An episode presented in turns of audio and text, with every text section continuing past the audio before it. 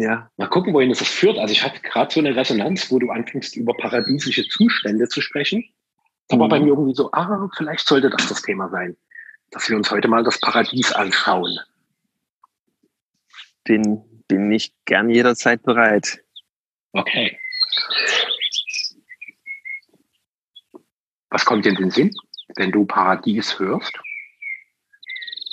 Ja, ich höre hier die Vögel. Ich bin barfuß auf der Wiese. Mhm. Ich sehe meine Kinder, wie sie im Garten spielen. Das ist. Paradies, was ich gerade vor mir habe. Ist immer das Paradies, ja. Und äh, ist immer so, als welchen Blickwinkel man äh, überhaupt in die Welt sieht, ver vermutlich, ja. Also wenn ich mhm. das Paradies als meinen Fokus habe, also als den, das Ideal aller möglichen Zustände, sagen wir mal, dann äh, kann ich im Grunde das auf jede Situation äh, anwenden. Und äh, dann werden die Leute natürlich sagen, aber was ist, wenn du in Krieg bist? Aber was ist, wenn du im Gefängnis bist? Aber was, wenn du gerade im, äh, im Krankenhaus liegst, ja? Dann ist ja kein Paradies. Und ich behaupte mal, wenn es dir gelingt, dort aus den Augen der Seele oder den Augen der Liebe zu schauen, dann siehst du auch dort, dass in dem, wo du gerade bist, eine Notwendigkeit liegt. Also das Paradies, das Optimum, das Ideal aller möglichen Dinge, die so, die so äh, ja, im, im Spektrum enthalten sein könnten.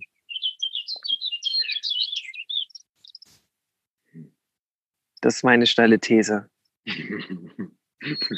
Wie siehst du das Paradies, bevor ich da noch weit reinsteige? Nicht? Wie ist das Paradies? Nee, steiger dich mal weiter rein. Also ich finde so, so diese Perspektive, die du eröffnet hast, so das Paradies im Fokus zu haben, die finde ich total faszinierend. Also steiger dich maximal in paradiesisches Sein hinein. Hm. Also äh, mir fällt ein, dass wir im Grunde in der letzten Session, wobei ich nicht weiß, ob das aufgezeichnet wurde, genau dort gelandet sind. Und das war mein Ansatz, hey, egal wo du bist, wenn du das als, wenn du das, die Liebe als deinen Anker siehst, dann, dann, dann ist alles gut, ja. Dann transformiert sich auch alles. Und ähm, wenn du sozusagen durch die Liebe schaust oder durch die Liebe bewegt wirst und dann in der jeweiligen Situation, in der du gerade tatsächlich bist, deinen Standort bestimmst, dann fällt dir auf, dass, dass es gar nicht so dramatisch ist alles. Ja. Und wenn du tatsächlich in einem Kriegsgebiet gerade bist und du denkst dir als Fokus, hey, das ist jetzt anscheinend meine Aufgabe, die ich zu lösen habe. Das ist meine tatsächliche Herausforderung. Und ich versuche mal, was ich hier lerne. Was ist das Learning in dem, wo ich gerade bin? Und ich mache jetzt mal maximal das Beste. Ja, ich mache sozusagen, wie wir in der DDR gelernt haben, als Scheiße äh, Bonbon. Ja, ich mache jetzt einfach das Beste draus, bin maximal konstruktiv mit der jeweiligen Situation und dann äh, entdecke ich, wow, anstatt äh, dass mein Körper Angsthormone ausschüttet, schüttet er auf einmal Dopamin aus. Ja, das ist so ähnlich wie Adrenalin, aber hat so die Wirkung, dass du eher gleichbleibende, ruhige Energie hast und Problemlösungsenergie. Ja, also du bist in der Lösung, nicht im Dramatisieren von dem und das Scheiße finden und dich mit Leuten treffen und und eben dich beschweren über Zustände, sondern hey, du hast eine Challenge und du löst die jetzt und dann ist gut. Ja, kann ich weitergehen im Leben. Ja, ich habe jetzt so Extreme benannt wie Krieg und Gefängnis und Krankenhaus. Das äh, ist ja, ja, man kann alle Situationen auch so beschreiben. Ja, man kann auch sagen, wir leben gerade in einem Kriegszustand oder wir leben, leben in einem Gefängniszustand oder wir leben in einer Laborsituation. Das kann man alles auf die jeweilige politische Landschaft gerade münzen, müssen wir aber auch gar nicht. Aber wir können einfach sehen, selbst wenn wir in diesen Zuständen wären, könnten wir gucken, hey, was, ja, was habe ich jetzt wirklich zu tun? Was, was, was ist die Lernaufgabe? Dann ist der Zustand, der erstmal dramatisch erscheint, relativ. Und du hast einen ganz anderen Fokus. Und ähm, der Fokus, wenn du es schaffst, in deinem Innenleben, aus deinem Innenleben heraus die Perspektive zu wählen, dann, dann wirst du merken, hey, es macht Spaß, diese inneren Themen zu klären. Und dadurch wird sich auch das Außen wandeln. Und das Paradies wird dann im Außen auch sichtbar. Ja, das ist meine, meine konkrete Erfahrung. Ich, ich habe, äh, um jetzt mal in dieses innere Weltenklären einzusteigen, habe ich mal ein praktisches, eine praktische Situation zu berichten. Ja, ist das noch drin? Ja, ja, logisch. Ich hatte, als wir in Costa Rica gelebt haben, vor, vorletztes Jahr, da hatte ich eine Situation, da waren wir gerade äh, kurz davor, einen Online-Kongress nach außen zu bringen und an dem Tag, den ich beschreiben möchte, sind alle unsere Online-Präsenzen, also die Domains, die Webseiten abgestürzt. Sie waren nicht aufrufbar. Und äh, ich habe dann den Webmaster angerufen und der meinte, ja, es gibt wahrscheinlich hier einen, einen, einen Hackerangriff. Ja, und also wir haben da in der Zeit sehr viele Angriffe auf unsere Webseiten be bekommen. Und einer explizit hat uns aufgefordert, mit unseren Online-Aktivitäten aufzuhören. Ansonsten wird er unsere Webseiten vernichten. Auf Nimmerwiedersehen. Und ich habe das immer nicht so ernst genommen und dachte mir, ja, das soll er sich halt mal austoben. Ich wünsche dir alles Gute, so nach dem Motto. Und an dem Tag ähm, hat er sich eben dann nochmal gemeldet und hier, äh, der hat eine Champagnerflasche geöffnet und hat es endlich geschafft. Und jetzt haben wir, jetzt können wir nun mal sehen, dass wir nicht bisher auf den zugegangen sind. Jetzt haben wir die Konsequenzen. Und da habe ich äh, gleich angefangen. Mein Gehirn ist gleich losgerannt wie irre und hat ihm einen Brief geschrieben. Und äh, in der Überzeugungswut, ja. Und äh, irgendwann habe ich mir gesagt, nee, das mache ich jetzt besser nicht weiter. Ich wähle jetzt eine neue Strategie. Und ich gucke mir jetzt mal in mir drin einen ganzen Tag lang ohne Unterbrechung, ohne Essen, ohne irgendwelche Ablenkung an, was in mir drin für Sabotagemuster sind wie weit ich mich noch selbst sabotiere und mich selbst äh, ja zerstören möchte. Und guck da einfach mal, was da auftaucht. Inwieweit ich vielleicht auch noch so destruktive Muster in mir habe, dass ich andere sabotiere und äh, zerstören möchte. es fiel mir gar nicht so einfach, dahin zu gucken, weil ich natürlich von mir überzeugt bin, dass ich ein ganz guter Mensch bin und im Ansatz hatte ich natürlich oder habe ich immer noch diese Muster in mir. Und nur indem ich den Blick darauf gerichtet habe,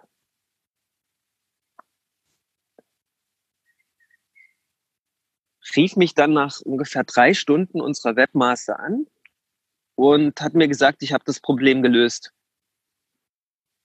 Ja, ich habe also von meiner Seite nichts getan, nichts dagegen getan, und dieser Zustand, der, der wie die absolute Katastrophe erstmal gewirkt hat, war, war von der Liebe sozusagen eine Einladung, dass ich diese Technik lerne, der Innenschau und der inneren Reinigung von, von meinen Themen. Und ich habe sozusagen was gelernt, obwohl der Verstand gerne losgerannt wäre und äh, sich bewiesen hätte. Und ja, genau. Und äh,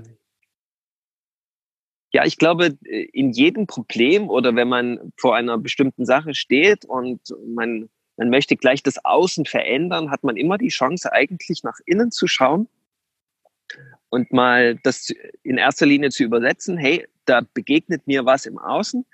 Und anstatt gegen das Außen zu kämpfen, gehe ich jetzt mal in mich rein und schaue mir an, inwieweit dann noch diese Muster in mir drin so rumnagen an mir und die mir gar nicht bewusst sind. Und in dem, in dem die so in mir drin nagen, muss ich sozusagen das im Außen irgendwann mal äh, krass gespiegelt bekommen.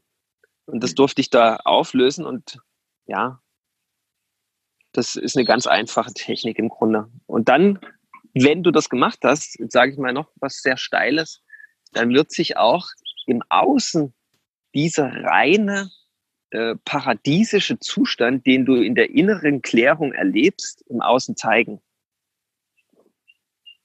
Ja, dass du dann wirklich im Außen wow siehst, das ist die pure Göttlichkeit, die pure, pure Natur, so wie sie eigentlich gemeint ist. Und das Außen musste sozusagen nicht mehr deine innere Hölle spiegeln. Ja, das wäre vielleicht nochmal so ganz weit aus dem Fenster herausgelehnt, in aller Demut und Unbescheidenheit formuliert. ja. Ein schöner Einblick, den du da gegeben hast, auch eine sehr faszinierende Geschichte, die zeigt, so dass diese alte Idee, die ja in unserer Welt schon lange existiert, so wie innen, so außen, wie im Großen, so im Kleinen oder umgedreht, wie im Kleinen, so im Großen, dass das ja schon für uns eine ganz, ganz wesentliche Rolle spielt. Und dass so dieser paradiesische Zustand in uns drin beginnt. Und auch, wo du vorhin so von Krieg, von Gefängnis und von Krankenhaus gesprochen hast, merkte ich auch so in mir so, so meine eigenen inneren Kriegsgebiete, so die Dinge, wo ich in einem permanenten Kampf bin, zumeist zutiefst unbewusst. So, dass es dann also einfach was gibt, so Ebenen in mir, die fühlen sich an, als wären das pure Minenfelder. Sobald ich da hingehe, explodiert irgendwas. Und äh, meistens kriegt das niemand mit, außer ich selbst merke halt, wie viel Vernichtung da in mir drin ist. Und auch so das Gefängnis. Das Gefängnis ist ja vor allen Dingen, wie sehr gestatte ich mich, mich in allem wahrzunehmen und all das, was in mir ist, tatsächlich auch auszuleben. Und wenn, wenn ich beides so zu diesem permanenten inneren Krieg und dieses mich tatsächlich gefangen halten, weil ich mir nicht gestatte, mich in meiner vollen Intensität, in meiner vollen Lebendigkeit selbst zu leben, dann bin ich natürlich irgendwann reif fürs Krankenhaus. So, weil halt dieses System des Körpers einfach diese ganzen Widersprüche, die ich selber permanent in meiner Unbewusstheit kreiere, irgendwann nicht mehr kompensieren kann. So, hm. es gibt dann keine andere Möglichkeit, aus zu sagen, okay, du willst jetzt den Weg des Krankseins, um einen tieferen Einblick in dein wahres Wesen zu erhalten. Hm. Und das ist dann wahrscheinlich ein etwas größerer Konflikt, der eine etwas intensivere Klärung da braucht. Ja. ja. Hm. Cool. Ist natürlich schwierig, äh, Menschen das zu erklären, diesen Ansatz, wenn er schon im Krankenhaus ist. Deswegen würde ich empfehlen, ja sich das einfach mal als mögliches Szenario vor Augen zu halten, um sich dann davon äh, ganz positiv bewegen zu lassen. Mhm. Ja. Mhm. Weil es ist, äh, Erleuchtung, finde ich, ist immer möglich. Man braucht da nicht diese krassen Schubser vom Außen. Mhm. Ja, also, also, aber manche brauchen das halt so mit der Keule. Und dann ist auch gut. Aber dann ist es mhm. meistens schwierig, diesen Menschen ähm, beizubringen, dass, dass es eine Riesenchance ist, auch in diesem Worst Case, den, den sie gerade erleben.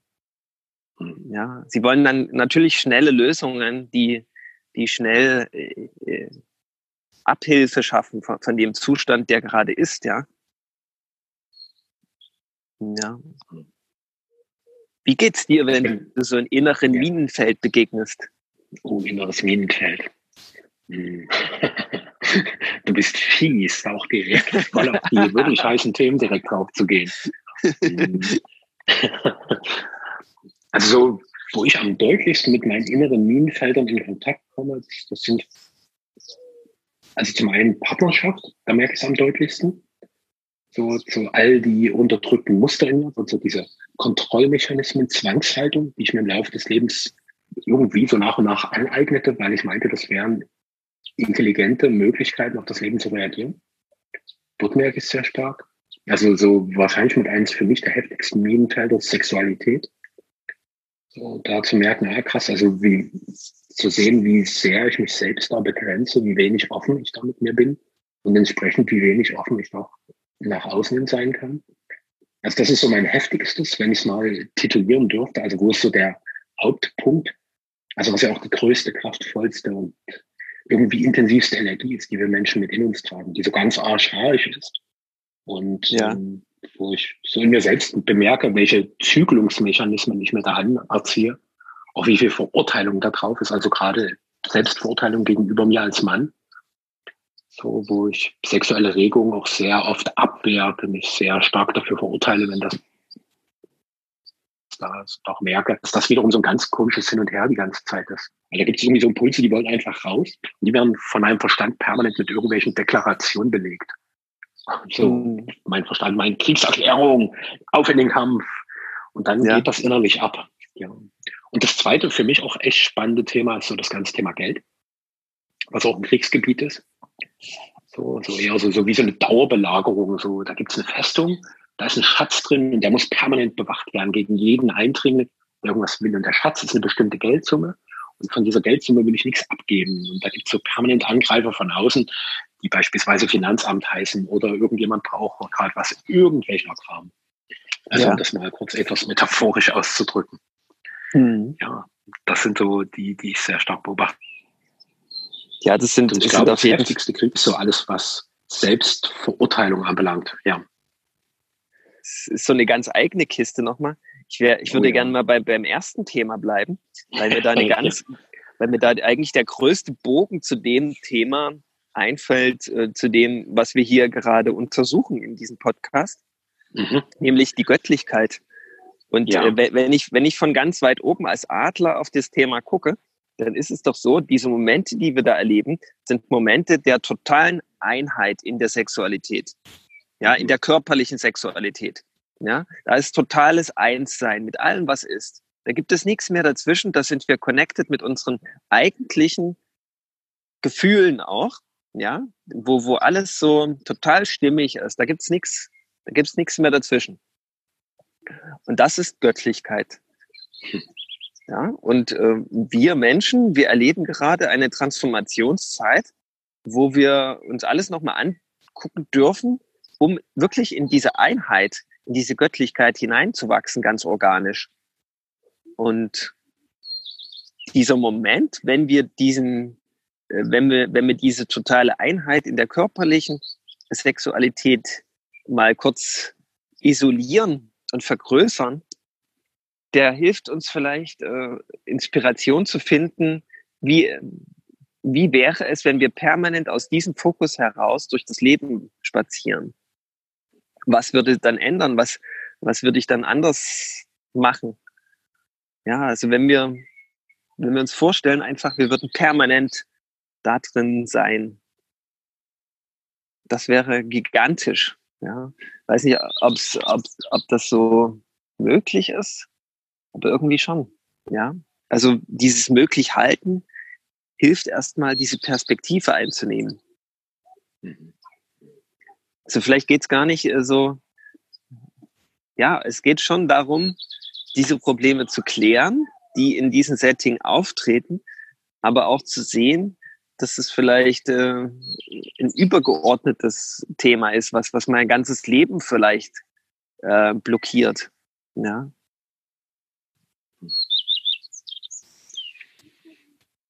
Im Ansatz. Zumindest. Ich konnte gerade deutlich fühlen, wie, wo, wo du so diese Perspektive beschrieben hast, dass wir Menschen so aus diesem diese Erfahrung von absoluter Stimmigkeit, von Einheit herausleben, also wie speziell so in meiner Körpermitte, wie da so ein ganz warmes, weites Gefühl entstand. Auch jetzt, wo ich es wieder anspreche, merke ich, wie das so anfängt auszustrahlen. So wow, das fühlt sich total gut an und habe auch sofort gespürt, ah, das ist das Paradies, wenn ich aus dieser unmittelbaren, permanenten Stimmigkeit herausleben kann. So, weil vielleicht hat das jeder auch schon mal erlebt, so in der Sexualität, dass es so ein Moment der absoluter Stimmigkeit war, wo alles total in Ordnung war. So, das hat sich einfach alles nur gut angefühlt und so, wo du das so erzählt hast, merkte ich schon so mein Verstand, der das unterscheidet. Ja, das ist halt Sex, aber der Rest, das ist ja das normale Leben. Warum kann ich das ganze Leben so eine Qualität von sexueller Ekstase haben? So dieses paradiesisch erfüllte, stimmige, ich fühle mich so kraftvoll, so lebendig, voller Freude und so, so ein ganz tiefes, oh, das, das, das Leben vibrierend aufsaugen und wieder in das Leben hineingeben. Fantastisch. Mhm. Ja. ja.